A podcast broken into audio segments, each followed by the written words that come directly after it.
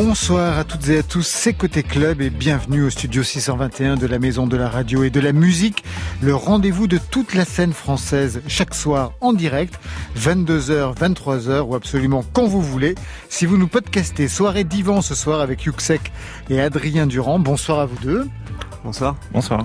Yuxek qui se dédouble en Destino, autre nom pour un EP 4 titres, Afsila, sorti vendredi dernier. Double personnalité, mais ça se soigne, ça, sur le divan dans thérapie. la soirée d'Arte dont vous signez la musique. Adrien Durand, lui, se raconte dans Je n'aime que la musique triste.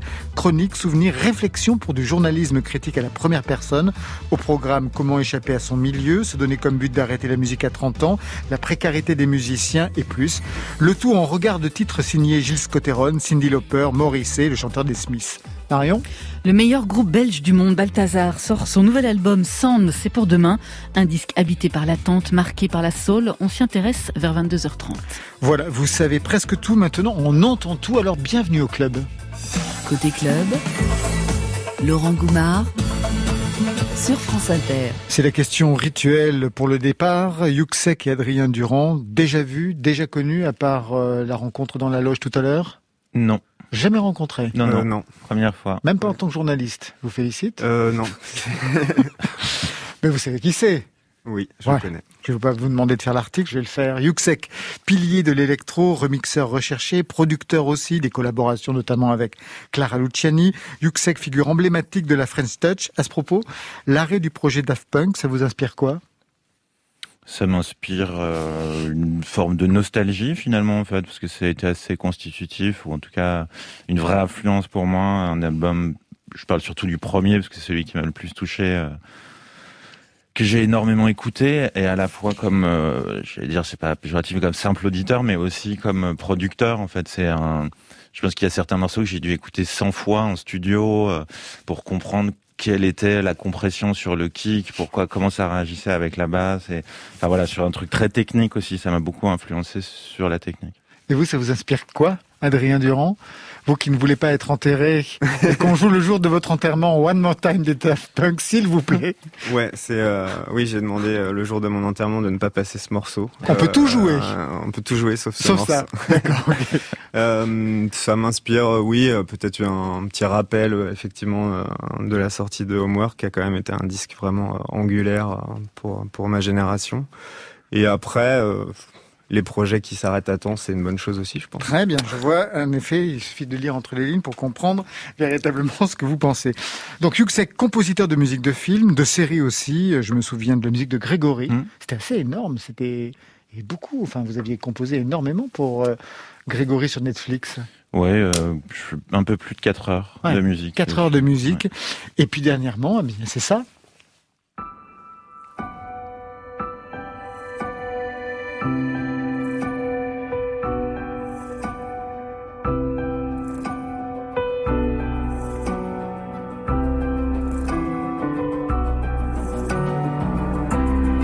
C'est bizarre d'ailleurs parce que le thérapeute ne dit jamais on va s'arrêter là pour aujourd'hui comme la mienne. Ça m'a toujours troublé. c'est vrai je, je, je plus sois Donc c'est la BO dans Thérapie, la série pour, euh, pour Arte, que vous regardez Adrien Durand? Euh, non, je l'ai pas vu encore. J'avais beaucoup apprécié euh, la version euh, américaine. La version américaine, Ouais. Enchantment, oui. Marion, vous êtes complètement... Vous Mais avez ça y fini est, j'ai fini moi j'en suis longtemps. la troisième semaine. Mhm. J'aime pas adoré. le couple- Le n'aime couple le ne m'intéresse pas, du euh, tout. Personne Je ne veux pas savoir ce qu'ils deviennent. Quelquefois Ouais, ouais. même, j'ai l'impression que je vais zapper cette, par... cette partie-là. je pense que c'est à dessein Ouais. Il y avait, bah, bien sûr, il y avait un appel d'offres. en effet Ah, Un appel d'offres, c'est un peu un grand mot, mais en Non, tout mais cas, en effet, il y avait une mise en plusieurs concurrence. Ouais, apparemment. je sais, honnêtement, je sais pas qui. Je comme pas pour prêt. Lupin, on avait reçu euh, Mathieu Lambolet. Mathieu Lambolet qui avait Ouais. euh, signé la, la BO de, de la série net- euh, pour Netflix Lupin. Et pareil, donc il y avait un... Ouais, je sais pas qui, je sais pas exactement combien. Je crois que ça devait être trois compositeurs. Euh, et puis moi, je. Qu'est-ce que j'ai une produit, carrière assez naissante là-dedans, et puis. Puis c'est quand même des très gros réalisateurs, donc très franchement, moi je suis parti en outsider total. Enfin, en tout cas, je l'ai vécu comme ça. Donc sans aucune pression, je me Ah, suis dit je vais faire un marche. truc, on verra. Et puis euh, et en fait la démo que j'ai faite euh, un peu de manière pas nonchalante, mais enfin sans enjeu, euh, c'est quasiment exactement la musique du générique en fait. Donc Vous aviez des images pour composer cette musique? Non, Rien du tout? non pas d'image, bah, pas d'image, mais en même temps j'avais vu aussi la version américaine. Enchantment. Et il m'avait envoyé aussi euh, la version, enfin le générique qui avait été fait pour la version israélienne. La première version, la version originale. C'est ça, mais euh, il y avait absolument aucune indication euh, plus que ça. Et puis en plus, j'avais pas du tout envie de faire la même chose. De parce que je trouvais honnêtement, j'ai beaucoup la série US. Par contre, le générique, je, la musique, je la trouvais pas particulièrement intéressante. Non. D'accord. Adrien Durand, de mon côté, donc critique musicale, prix du meilleur journaliste musical français au International Music Journalism Award en 2019. Ça, ça venait récompenser quoi? Euh, L'ensemble de mon œuvre. non, c'était assez euh, assez surréaliste parce qu'en fait, euh, ça récompensait à la fois mon travail pour les Inrock euh, sur l'année et puis aussi effectivement ce projet d'édition un peu do it yourself que j'avais lancé qui s'appelle le Gospel, donc un magazine papier, un site et maintenant qui édite alors justement, moi, je me suis demandé aux Inrocks, je lis les Inrocks régulièrement, j'ai vu passer votre nom, et il y a un angle que vous avez, une signature que vous avez particulière aux Inrocks. Vous défendez quelque chose de particulier dans, la musique, comme une sorte de, cheval de Troie. Ouais, ben j'essaye euh, à la fois de proposer des choses euh, souvent de découverte, euh, plus particulièrement récemment parce qu'il y a eu pas mal de disques français qui étaient que je trouvais vraiment intéressants, peut-être plus sur des musiques un peu plus difficile d'accès euh, aussi euh, des choses qui ont moins de visibilité euh, des groupes qui font pas beaucoup de communication et, comme j'ai des contacts avec la scène indé depuis très longtemps je suis un peu mais oui c'est votre, votre, passé de votre passé de booker. Ouais ça peut aider ça.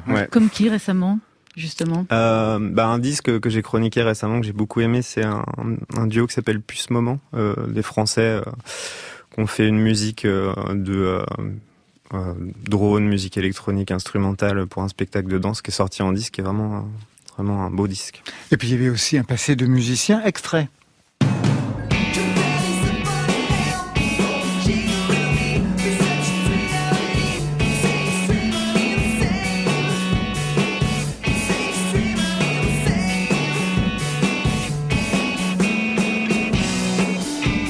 Quelques notes du groupe Jordan, très actif entre 2004 et 2010, qui s'est reformé de temps en temps comme ça. Vous aviez quel rôle dans ce groupe? Euh, alors c'est plutôt Jordan, je dois bien oui, dire. Ah, d'accord, Jordan, ok. C'est une référence à un basketteur assez, euh, assez connu. Ah, sais pas du tout qui c'est. Et euh, bah, j'étais chanteur, guitariste, booker, label. Tout. Voilà. Bonne, une bonne expérience? Ouais, une des meilleures expériences qui était agréable à revisiter justement dans, une partie de texte du livre, quoi. Vraiment euh, les tourner un peu partout euh, dans le monde, euh, en mode vraiment très à l'arrache, DIY et tout ça, mais euh, très très formateur, quoi. Tout de suite, on va partir non pas en thérapie, c'est bien, mais il n'y a pas que le divan dans la vie. Yuxek, vous venez de sortir un nouvel EP signé Destihino, ça je reviendrai sur ce nom.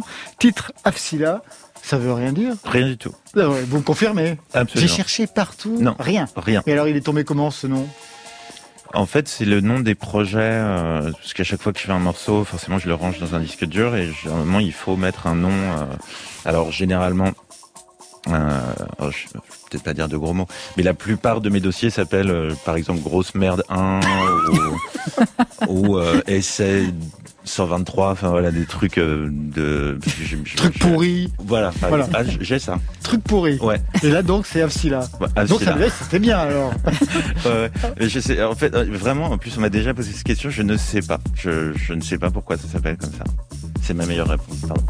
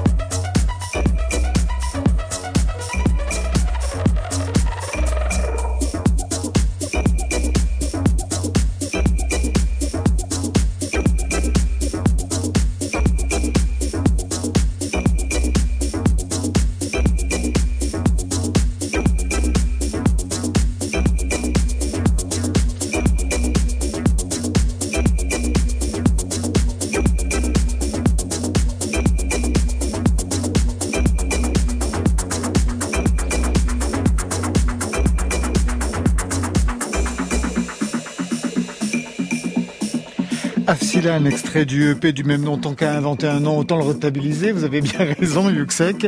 Quatre titres pour ce EP signé Desti Ino. C'est qui Desti Ino par rapport à vous? Parce que c'est pas la première fois que le nom apparaît. Il y a déjà eu en 2018 euh, quelque chose. Il y avait un EP, enfin pas un EP, un single, Louis, à cette époque-là. Ouais, c'est ça. Et puis quelques remixes. Euh. Bah euh, non, Destino, en tout cas techniquement, c'est un truc qui est purement analogique, euh, où j'utilise vraiment que mes, mes synthés, vieux synthés modulaires, machin.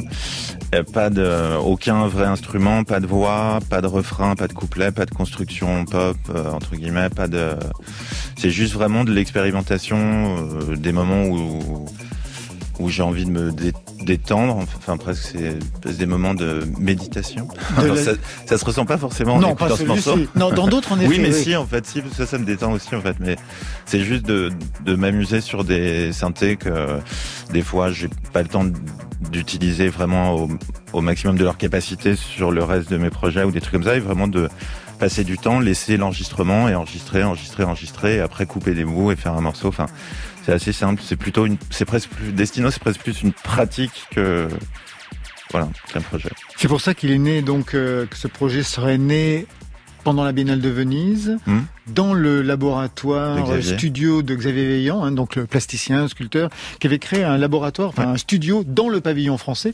Alors moi, je me suis demandé parce que j'y étais pas allé. Enfin, quand j'y étais, il y avait, y avait rien. En fait, il n'y avait pas tout le temps quelqu'un en hmm. train de faire de la musique. Mais vous, est-ce que vous avez joué devant des gens, mais vous jouiez pour un public? C'était comme un concert C'était plutôt des séances de travail?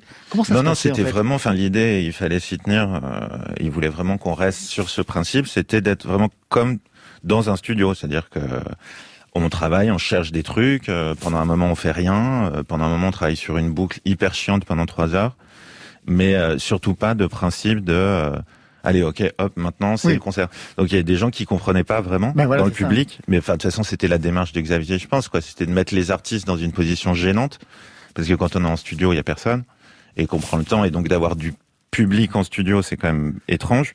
Et aussi pour le public de se dire, mais alors quand est-ce que ça commence? C'est-à-dire qu'ils rentrent, il y a déjà du son et ils se disent ah bah alors attends c'est des balances ou c'est un truc. Et alors quand est-ce que ça commence? On a déjà eu des gens qui nous posaient la question quoi. Du coup.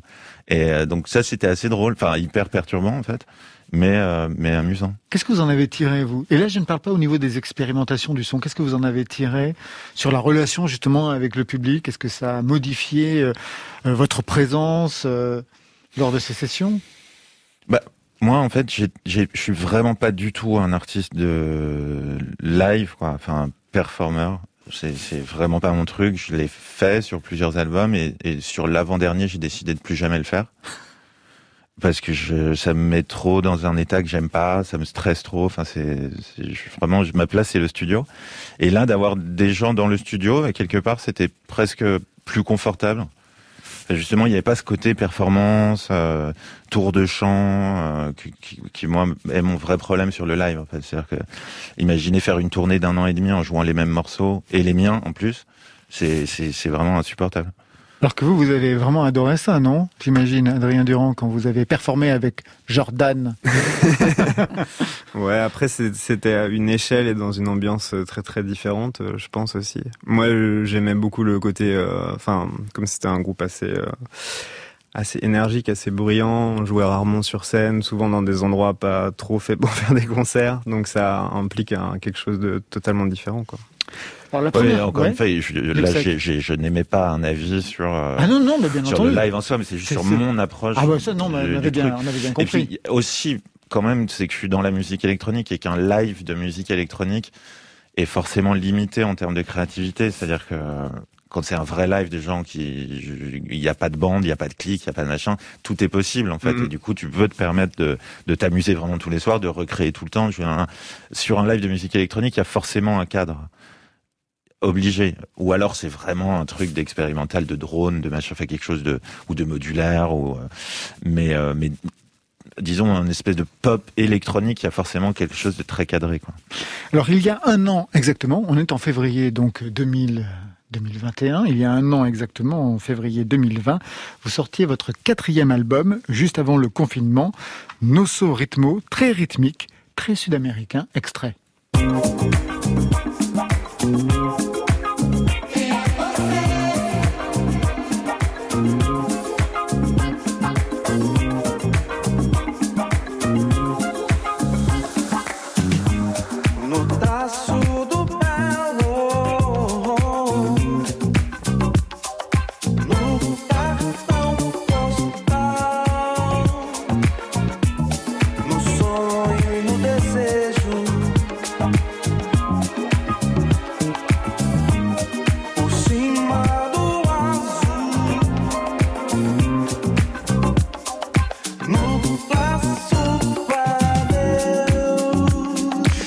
C'est un projet signé Yuxek. On est très loin d'Afsila. Mm, mm. En effet, oui, c'est vrai. Comment vous regardez justement ce son par rapport à ce que vous travaillez aujourd'hui? C'est-à-dire, est-ce qu'il y a des choses que vous avez écoutées qui vous ont fait euh, pendant euh, cette année aller dans la direction euh, d'Afsila? Non, non, parce que de toute façon l'album était fait. Cet album de Destiny, enfin cet album, le 4 titres et l'album qui arrive, je les ai fait avant tout ça. Hein. C'est pré-confinement, c'est même quasiment pré-album, pré cet album-là. Ah d'accord. Et donc il y a un album euh, qui, qui, devrait arriver signé Destino. Ah oui, je devais peut-être pas le dire. Ah bah en tout cas si, c'est très bien, c'est un scoop, tout le monde va le reprendre demain sur BFM. Oui, bien sûr. Sans aucun doute. Euh, ouais, non, non, c'est des, des, trucs vraiment, bah, comme on le disait avant, ça a commencé un peu euh, au moment de 2017 donc avec euh, la Biennale de Venise ouais avec Xavier et puis c'est vraiment cette époque là quoi c'est 17 19 à mes heures perdues un peu et vraiment j'avais mis ça je comptais pas sortir ça en fait vraiment. Euh, enfin, je, je, savais pas quoi en faire parce que je voulais pas le sortir sur mon label, ça avait pas de sens. Donc là, c'est sur le label de Chloé. Exactement. Et parce que j'ai croisé Chloé dans un festival en Grèce l'année dernière et que je, Chloé que je connais depuis très longtemps et que quelqu'un que j'apprécie énormément et que tant en tant qu'être humain et qu'artiste. Et bref, on, voilà, et je me suis dit tiens, ça serait marrant de lui faire écouter, mais vraiment comme des trucs qui traînent sur mon disque dur, en lui disant qu'est-ce que t'en penses, à ton avis, je peux envoyer ça à quelqu'un ou quoi, mais il y avait pas, j'avais même pas forcément l'idée que ça fasse un album, c'était vraiment des bouts de trucs qui traînaient quoi. Et elle m'a dit bah ouais, c'est super. Euh, on fait un album, voilà. Enfin, c'est pas plus compliqué que ça. Et Destino, c'est vraiment ça. Depuis le départ, il n'y a pas de. Je parle comme un projet, mais c'est c'est une succession d'accidents euh, rigolos. Euh. Et justement, au niveau des expérimentations qui sont à l'œuvre dans Destino, est-ce qu'il peut y avoir une possible contamination avec ce que Yuxek travaille pour les autres albums? Est-ce qu'il y a des sons que l'on peut retrouver qui vous ont donné à penser? Non, pas vraiment. Ah, c'est vraiment coupé Ah, c'est, ouais. Oui, oui, parce que euh, Yuxek, j'ai envie de rester sur un projet assez, euh, assez chaud, assez euh, le mot, j'ai du mal à. Solaire, comme ça. Solaire. Non, mais même en fait euh, euh, populaire. Pop aussi. En fait, ouais, mais je dirais populaire, pas commercial, parce que franchement, quand on entend, enfin voilà, c'est sympa et tout, mais c'est pas de la musique commerciale. Mais par contre, c'est-à-dire que j'ai envie de faire, ça peut être écouté par tout le monde. Enfin, je sais pas comment dire, je sais pas une euh, démarche. Hmm. Voilà, j'ai un peu de mal à m'exprimer là sur le truc, mais je, je sais pas si c'est très compréhensible. Mais si, tout à fait. Mais euh, et donc d'être, de faire souvent des, des chansons, des chansons justement donc avec des voix, avec une construction comme ça. Bon, il n'y a pas que ça sur l'album. Je fais un morceau avec Zombie Zombie qui est plus expérimental et tout, mais oui, il y a des croisements forcément un peu dans des sonorités et tout, mais Yuxek, j'ai vraiment envie de quelque chose d'assez dansant, d'assez euh, léger. Euh. Tout à l'heure, Yuxek, je, je, je, parlais des, des musiques de films que vous avez travaillées, de série aujourd'hui. Mais à un moment donné, vous étiez prêt, euh, vous êtes passé à ça, je crois, de jouer au cinéma avec Marion Cotillard. Ah, mais qui, mais qui vous a raconté ça? Nicole Garcia. C'est vrai? Bluff ou pas bluff? Connerie, je pense. Non, c'est vrai ou pas alors? L'histoire Ouais. Oui, bien sûr. Ah, vous avez failli jouer avec Marion Cotillard. Bah, en tout cas, pour un film de Nicole Garcia. C'est ça. Et qu'est-ce qui s'est passé? Ah, ah. Non, mais non, mais bah, alors, je pense que c'est une des anecdotes les plus improbables euh, de mon truc. Hein. Bon, on, on, raconte tout là? Bah, allez-y, bah oui. C'est un peu long. Allez-y, on, a le temps. on a le temps. On a toute la soirée. Euh, eh ben, un jour, le journal, il n'y aura pas de journal reçoit, à 23h. Euh, reçoit un, un, mail de l'agent de Nicole Garcia qui disait voilà, Nicole aimerait bien rencontrer euh, Pierre, sans détail. Pierre, c'est votre vrai nom. Ouais. ouais, pardon. Et je commençais à faire des musiques de films, donc je pensais que c'était à ce sujet-là. Et donc euh, rendez-vous une adresse dans Paris. Moi, je pensais que c'était dans une boîte de prod ou je sais pas quoi. Donc, je sonne, je monte. Et là, c'était l'appartement de Nicole Garcia. C'est elle qui me reçoit. Et qui, et voilà. Bref, on s'assied. C'est un truc. Et elle me dit, en fait, je suis en train de monter un film. L'acteur principal, j'aimerais que ce ne soit pas un acteur. Donc, on a pensé un peu à chercher un musicien. Donc, quelqu'un qui a un peu un rapport à la scène ou en tout cas à, son image, euh, quand même. Ouais. Et on est tombé sur vous et euh, on se demandait si ça vous intéressait. Et donc euh, je lui ai dit que non, enfin qu'a priori non, parce que j'étais à peu près certain d'être très mauvais acteur. Ouais, mais il faut tenter le coup quand même. Mais maintenant que je suis là, euh, essayons. Donc on a fait une scène, elle m'a donné un papier, on a fait une scène tous les deux. Donc là déjà quand même première étape du truc, je me retrouve en cinq minutes sur le canapé à côté de Nicole Garcia en train de répéter une scène de cinéma alors que je venais pour rencontrer son agent pour faire une musique de film, faire dans ma tête. Oui, tout à fait. Oui. Et donc je fais ce truc, j'étais complètement à côté de la plaque. Enfin, je me dis c'était n'importe quoi. Elle me dit bon bah on va voir, je, je vous rappelle. Elle me rappelle une semaine plus tard. Elle me dit bah alors faudrait revenir, mais par contre là je vous donne un texte. Ce serait bien que vous l'appreniez, comme ça on fait 100 feuilles et puis euh, en fait on fait une petite mise en scène. Alors, euh, bon, bah, tout, j'y retourne. Elle me dit bon alors en fait l'acteur principal du film boite un peu donc il faudrait juste que on fasse la scène et vous traversez mon salon en boitant avec une canne. Rôle de composition. désolé, mais voilà mais c'est juste que c'était tellement n'importe quoi que improbable. Donc je fais ce truc et là je me dis non mais c'est pas possible. Enfin c'était entre Charlot et, je, la, la honte. C'est horrible quand on se voit faire les choses. Ah J'ai boité dans un truc. mais qu'est-ce que c'est que cette connerie? Et elle me dit bon ben ok ben, je vous rappelle. Et là je me dis c'était vraiment le je vous rappelle euh, plus. C'est fini. En fait, Jamais. Ça. Et elle me rappelle. et elle me dit mais sans me dire elle me dit voilà j'aimerais qu'on fasse un un essai avec un autre acteur du film euh, la semaine prochaine. Et là, donc, étape supplémentaire. Une semaine plus tard, je me retrouve assis, je rentre dans le même appart, et là, Marion Cotillard dans le salon. et je me retrouve assis à côté de Marion Cotillard avec mon texte. Pas de canne. Marion Cotillard, et donc elle me dit bon bah on commence la scène. Et elle, donc, est, enfin très grande professionnelle. Franchement, elle a le texte en même temps que moi. Elle le lit, elle lit les quatre pages, elle le pose et elle fait toute la scène en me regardant droit dans les yeux, quoi. Donc autant dire que là, j'étais, euh, c'était pas du tout. Enfin, il y avait pas de. j'étais impressionné par son. Enfin, elle a un charisme. Euh, et, et euh, comme beaucoup d'acteurs, enfin, je pense que quand on se retrouve en face d'un acteur professionnel, euh, c'est c'est super impressionnant en fait. Donc je pense que j'ai été absolument nul, et donc ils ont pris Louis Garrel. voilà. Donc ça s'est terminé comme ça. Bah ouais. Euh, rappelez-moi tout à l'heure ce que vous mettez dans vos dans vos dans vos dans vos logiciels, c'est ça, truc tout pourri. Tout pourri, ça tout pourri. Mais j'en ai un. Hein, j'ai une nouvelle playlist d'albums. Je peux même vous la montrer. Il y en a un qui s'appelle Tout pourri. Vous restez avec nous, euh, Yuxek. On va retrouver euh, Adrien Durand qui n'aime que les musiques tristes. On va le soigner dans quelques instants. Marion qui euh, va partir tout à l'heure pour une chronique, enfin qui va rester mais partir pour sa chronique. Je sais même pas pourquoi je dis ça. Vous avez, j'en parlerai à qui, à qui de droit. exactement. Vous avez choisi Laura Cahen dans la playlist de France Inter et je suis bien curieux de savoir ce que vous allez me dire sur ce choix, Yuxek. Ah bah c'est assez simple. Je ne connaissais pas du tout. Et j'ai écouté euh, quelques titres dans la playlist et j'ai trouvé ça agréable. Très bien.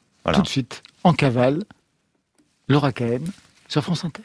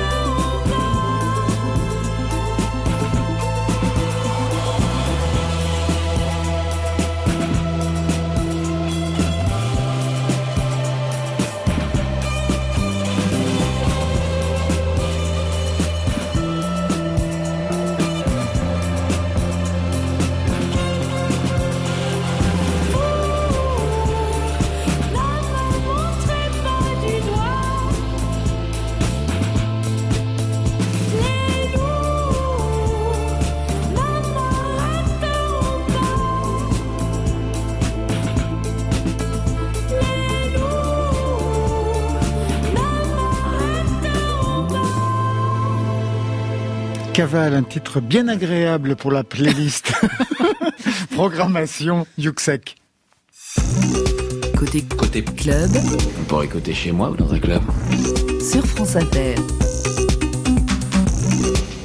J'espère que ce sera bien agréable aussi de votre côté, Ça va le rester, Laurent.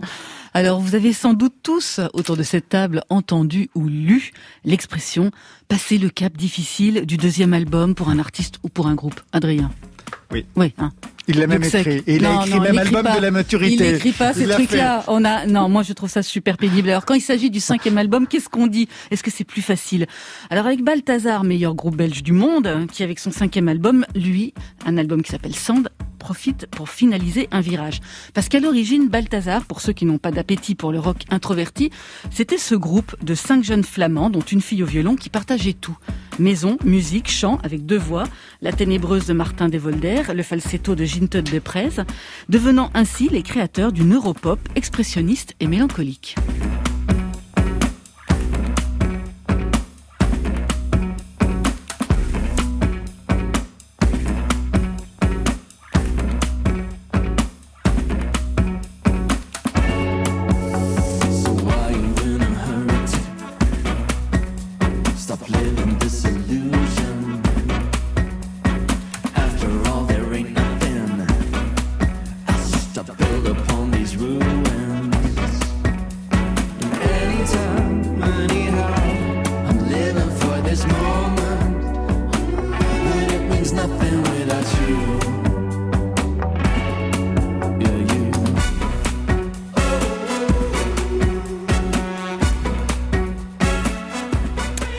Trois albums sublimes ont vu le jour avec Balthazar. Et puis les deux chanteurs charismatiques euh, ont tenté avec succès chacun le solo, Martin dans Warehouse, Ginte dans Jay Bernard pendant quelques années. Et quand Balthazar, sauf la violoniste, se retrouve en 2019, eh bien quelque chose a changé. Exit le spleen du plat pays, bonjour le groove. C'est comme quand vous quittez un adolescent timide, torturé, et que vous vous retrouvez avec un jeune mec qui a pris des muscles, qui a pris la confiance, comme on dit. Tout cool, force cool. Alors titre Fever, donner la température, celle d'une pop chic, charnelle, définitivement plus Marvin Gaye que Nick Cave. Le succès a été au rendez-vous, le groupe a explosé les frontières et il poursuit, et il poursuit aujourd'hui son entreprise de séduction.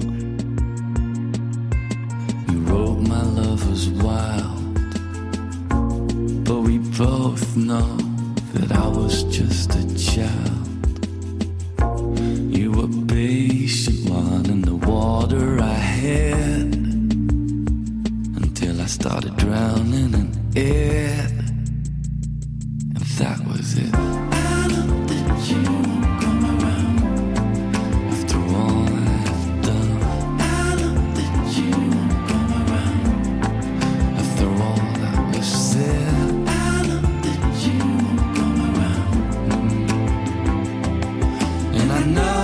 can be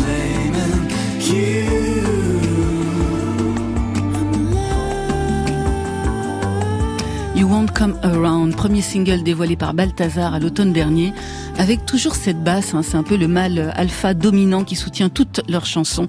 Chansons de rupture, de culpabilité, enregistrées dans le monde de demain, c'est-à-dire avec des samples de batterie, des synthés pour la basse, c'est une première pour eux, des sessions de studio à distance, un ping-pong entre les musiciens à cause de la pandémie. Et c'est une façon de faire qui a séduit le groupe et qui confirme donc le changement de cap amorcé par Fever il y a deux ans vers toujours plus de groove.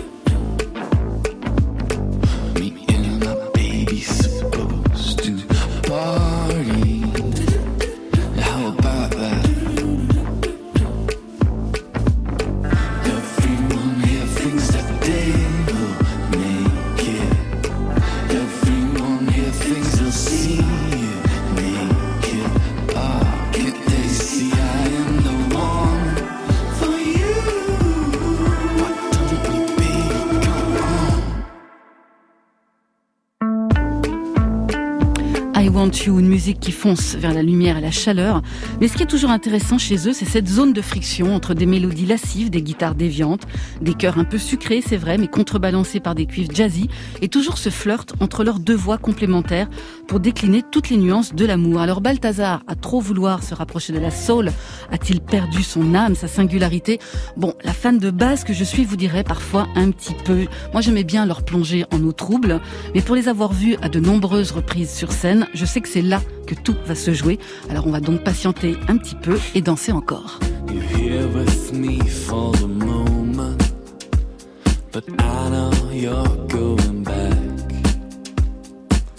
You have a brown leather suitcase. You didn't bother to unpack. I've been tying my shoes together. Then I've been trying to walk away. Was a junkie all summer. But autumn's here any day now.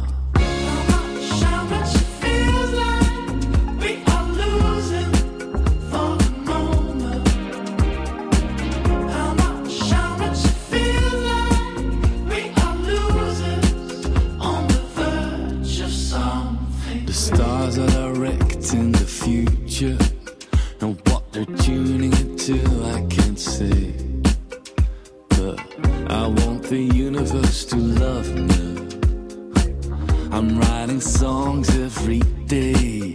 There's a girl singing.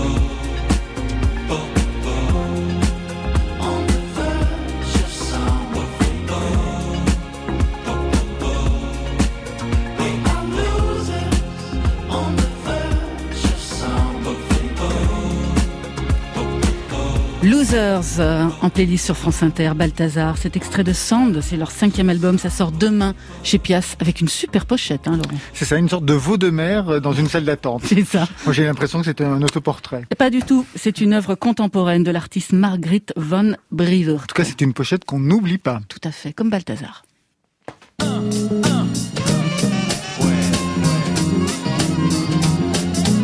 France Inter. Laurent Goumard Côté club. Oh shit, à la télé, y a plus de speaking. Y a des films de série B que j'estime à 15 centimes. Les têtes nous plaquent ces films de 3 pieds 7 que je mate, mais mon intellect constate qu'ils sont soleil. Retour plateau avec nos deux invités, Yuxek et Adrien Durand, avec ce titre de MC Solar, Obsolète. Ce serait le seul titre dont vous connaissez tous les textes par cœur, Adrien Durand euh, je me suis dit qu'il fallait pas que j'écrive ça parce que quelqu'un allait me demander de le chanter à un moment. Non, je vais rien vous demander, mais simplement de préciser que c'est bien le seul titre au monde dont vous connaissez les paroles par cœur. Oui, c'est vrai, je pense. Vous n'avez aucune mémoire. Non. Vous n'auriez pas pu jouer dans Mal de Pierre avec Marion Cotillard sous la direction de Nicolas Garcia. C'est ce que vous écrivez donc à la toute fin de ce livre, Je n'aime que la musique triste. Je n'aime que la musique triste est un recueil de textes à la première personne, une sorte d'autofiction ou autoportrait d'un ex-musicien, ex-booker, toujours journaliste dans le monde impitoyable de la musique, du journalisme musical à la première personne, c'est ce que je préfère. Et c'est pas si simple ça aujourd'hui à imposer, j'imagine, dans les magazines et même euh, ailleurs. Ouais, mais c'est pour ça aussi que j'ai euh, créé un peu, euh, un peu le gospel euh, pour pouvoir justement être assez libre et assez affranchi à la fois de l'actualité et aussi des formats. Le journalisme en général à la première personne qui se fait beaucoup plus dans la culture anglo-saxonne, c'est vraiment un truc que j'aime beaucoup et, que je trouve assez rare effectivement. Alors on y croise dans ce texte beaucoup de musiciens, surtout la scène anglo-saxonne, avec une figure qui encadre d'ailleurs le texte, Patti Smith, dans le chapitre Celui qui portait la guitare de Patti Smith, et puis à la toute fin dans un Je me souviens que j'avais refusé de passer une journée avec Patti Smith parce que j'avais autre chose à faire, quel con. Ça c'est entre parenthèses. Quelle est cette histoire de guitare de Patti Smith? Euh, en fait, c'est euh, à Montréal où je, vivais et travaillais à l'époque euh, pour un festival qui avait organisé un concert un peu spécial performance de Patti Smith avec en backing band Silvermount Zion donc un groupe de post-rock un peu dans la sphère Godspeed You Black Emperor.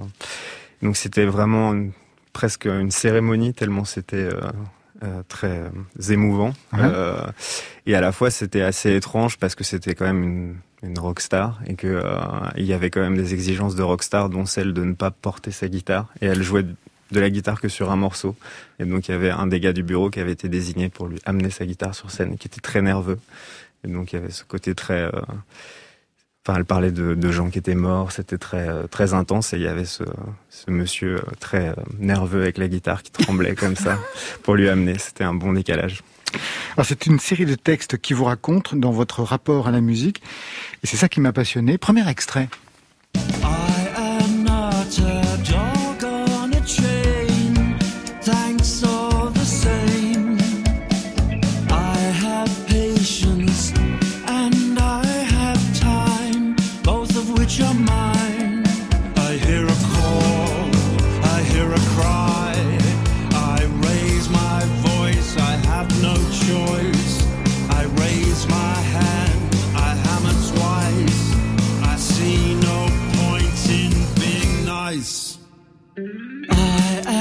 Souviens encore de la pochette de cet album. Vous identifiez le son, Yuxek?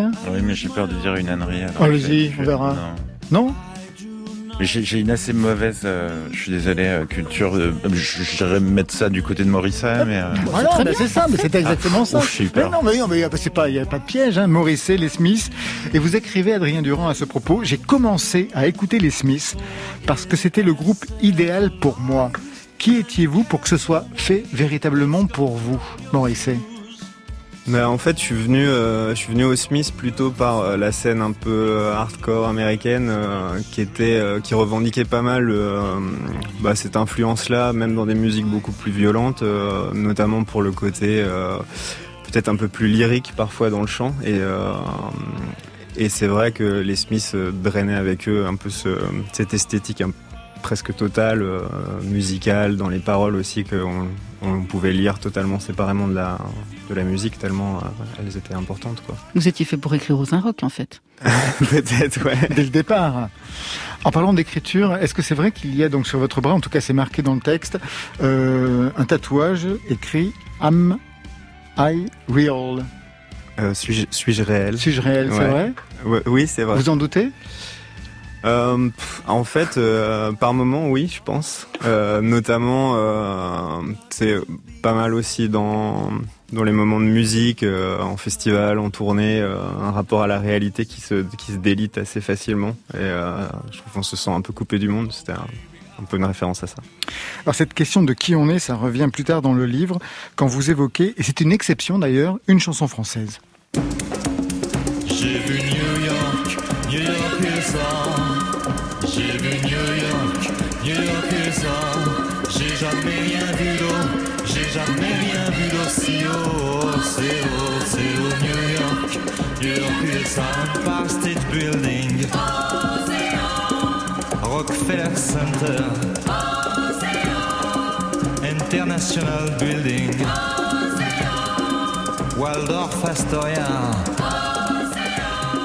Alors dans le texte, il est question de la fois où vous écoutez ce morceau, mais surtout du fait que vous vous êtes construit en dehors de la musique chantée en français, comme pour échapper à vos origines.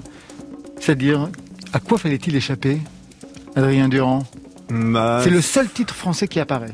C'est vrai, ouais. Mais c'est vrai que j'ai fait longtemps un blocage sur la musique chantée en français. Euh, je pense peut-être par un, un- beaucoup un besoin d'évasion, j'imagine. euh, et puis euh, j'ai toujours eu beaucoup de, beaucoup d'affection pour la littérature anglo-saxonne, la musique anglo-saxonne. euh, J'étais assez obsédé par New York pendant très longtemps. J'y suis beaucoup allé et, euh, et c'est assez paradoxal que j'ai découvert ce morceau d'ailleurs euh, là-bas. Enfin, un, bled pourri du New Jersey, mais pas loin de New York. Et ouais, c'était pouvoir se projeter un peu en dehors de, de j'imagine, la classe moyenne, euh, peut-être d'une certaine éducation. euh. Qu'est-ce qu'on écoutait chez vous pour qu'il il fallait Hmm, y échapper? pas tant de musique que ça, des, ch- des chanteurs à texte et euh, on écoutait, euh, ben, j'en parle dans le livre, euh, un disque chanté en anglais, c'est Harvest de Young, qui est vraiment un disque très important pour moi. Et, euh, et voilà, mais après c'est pas forcément en réaction euh, forcément contre mon éducation, c'est plus une façon de pouvoir se choisir une destinée. Je pense que c'était être maître de son destin. Et aussi d'avoir un regard critique sur euh, la scène euh, alternative qui se produisait à ce moment-là, parce que quand vous parlez de cette culture française, vous venez tacler rapidement la scène alternative qui finit par vendre son âme au grand capital sans scrupule. Oui, c'est vrai. J'ai écrit ça.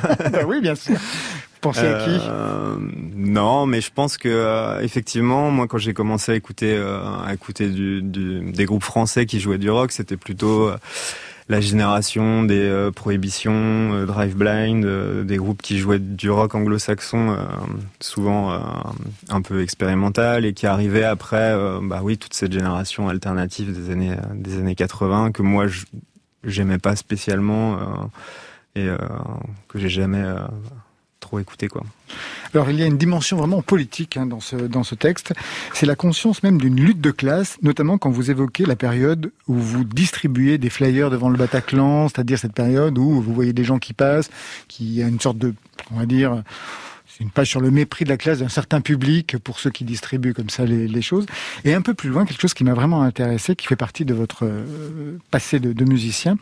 À Paris, vous écrivez À Paris, les endroits où l'on tente d'attirer les prospects les plus aisés ont souvent utilisé les artistes posés entre deux meubles chinés et un zinc luxueux pour se donner un vernis d'authenticité ou un vague décor de coolness. On est revenu à l'époque du fou du roi, des saltimbanques, de Rémi sans famille et de son putain de petit singe. Et on y est tous allés jouer nos morceaux cold wave et post-punk pour 200 balles au mieux au Baron, au Silencio, chez Moon ou chez Pompon. Ce sont des cabarets et puis des, clubs parisiens. Se faire traiter comme de la merde, jeter quatre tickets boissons pour trois à la figure, puis évacuer par les videurs. On a joué nos chansons, regardé nos amis dans des groupes et même parfois des musiciens qu'on admirait être entraînés dans cette galère de précarité comme un vulgaire logiciel de karaoké. Ce qui est intéressant, justement, dans ce texte, c'est une sorte de prolétarisation d'une certaine catégorie du monde de la musique. Adrien Durand. Ouais, c'est vrai. Bah, j'ai l'impression vraiment que euh, à un certain moment, euh, on a un peu pris, euh, oui, les musiciens pour des, euh, un peu pour des accessoires. euh, et c'est vrai dans ces lieux euh, où c'était complètement absurde de voir des musiciens qui débarquaient, euh, qui étaient payés. Euh, 150 balles euh, quand ils étaient payés, euh, assez maltraités euh, pour jouer devant vraiment des gosses de riches, euh, des touristes, euh, des gens qui étaient pas du tout respectueux. Et euh, et c'était le, le choc des cultures que j'ai trouvé euh, et qui est le même euh, dans le concert au Bataclan que je raconte effectivement que j'ai souvent cette espèce de, de gentrification un peu de la culture indé euh, qu'on va investir parce qu'effectivement ça permet de donner un, un peu un vernis d'authenticité euh, à certains euh, à certaines personnes quoi. Et euh, et c'est vrai que ouais, j'ai trouvé ça euh, j'ai trouvé ça assez absurde et assez violent en fait euh, à vivre. Ça vous dit quelque chose, Yuxek? Ce genre d'expérience? Oui, oui, bah, oui, oui, parce que là, c'est faire. c'est- En tout cas, pour certains des lieux euh, cités, euh, ouais, c'est du, c'est du pur contenu et une espèce de, de divertissement rock. Enfin, ça, ce truc rock, c'est rock. Enfin, y a- enfin, moi, ça ce que tu dis, ça m'évoque un peu ça, quoi. C'est-à-dire, c'est juste une espèce d'attitude et, et oui, accessoire euh, totalement. Bah ouais, je n'ai pas grand-chose de plus à dire que ça, mais je suis plutôt d'accord. Et alors, c'était quoi cette histoire de pacte d'arrêter la musique après 30 ans? Adrien Durand, ça correspondait justement aussi à tout ce qui, tout ce qu'on vient de raconter dans ce livre? Moi, je pense que ça correspond aussi à une sorte d'idéal que j'ai qui passe par la non-professionnalisation. Euh, euh, j'ai toujours eu l'impression qu'à partir du moment où on rentre dans un modèle un peu industriel, euh, on perd une partie de son âme peut-être. Et quand j'étais, c'est une sorte de pacte que j'ai fait avec moi-même quand j'étais ado, quand j'ai commencé à jouer dans des groupes de rock et tout ça. Je me disais, j'ai pas envie. Parce qu'on peut rentrer dans une major et justement faire un travail à l'intérieur de l'institution euh, pour la pirater de l'intérieur. Ça peut être possible aussi. C'est sûrement possible, mais je me voyais pas du tout faire ça, euh, personnellement. Alors, il y a plusieurs titres dans des tonalités différentes qui sont très intéressantes sur les développements que, que vous opérez. Je voudrais qu'on écoute celui-ci qui est un tube pop des années 80.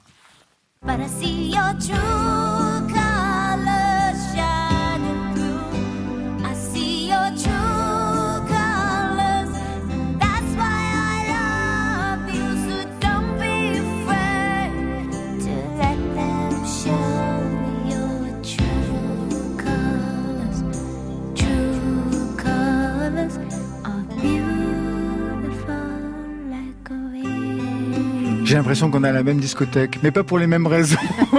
Adrien Durand. Ça, c'est dans le chapitre Les chiottes de bar me manquent. C'est vrai qu'elles me manquent euh, beaucoup.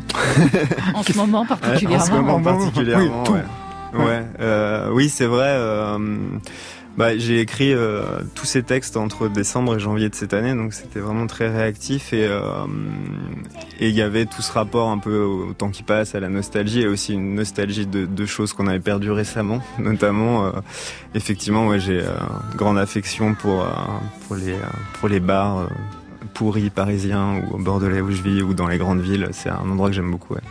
On va se faire plaisir. Je vais vous faire plaisir à tous les deux. On se quitte avec Woodkid qui fera le lien entre Yuxek et Adrien Durand. Électro et musique triste. On y est. Hein Horizons into Battlegrounds pour bien nous plomber l'ambiance. Mais on aime ça sur France Inter.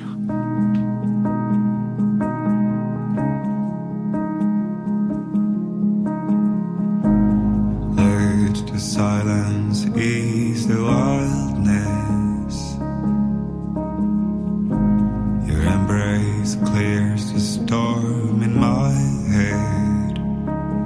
Why do I love you more when I'm wasted?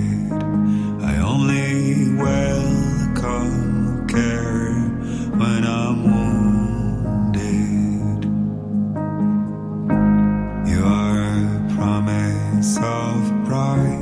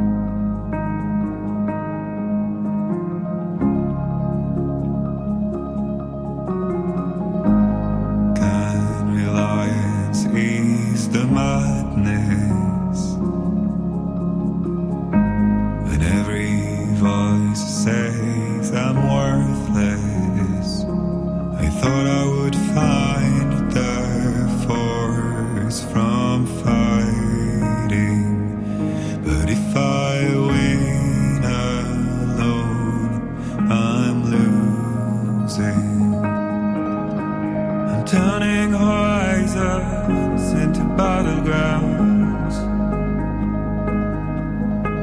I cannot walk ahead without your guidance. I'm turning horizons into battlegrounds. And every step I take without a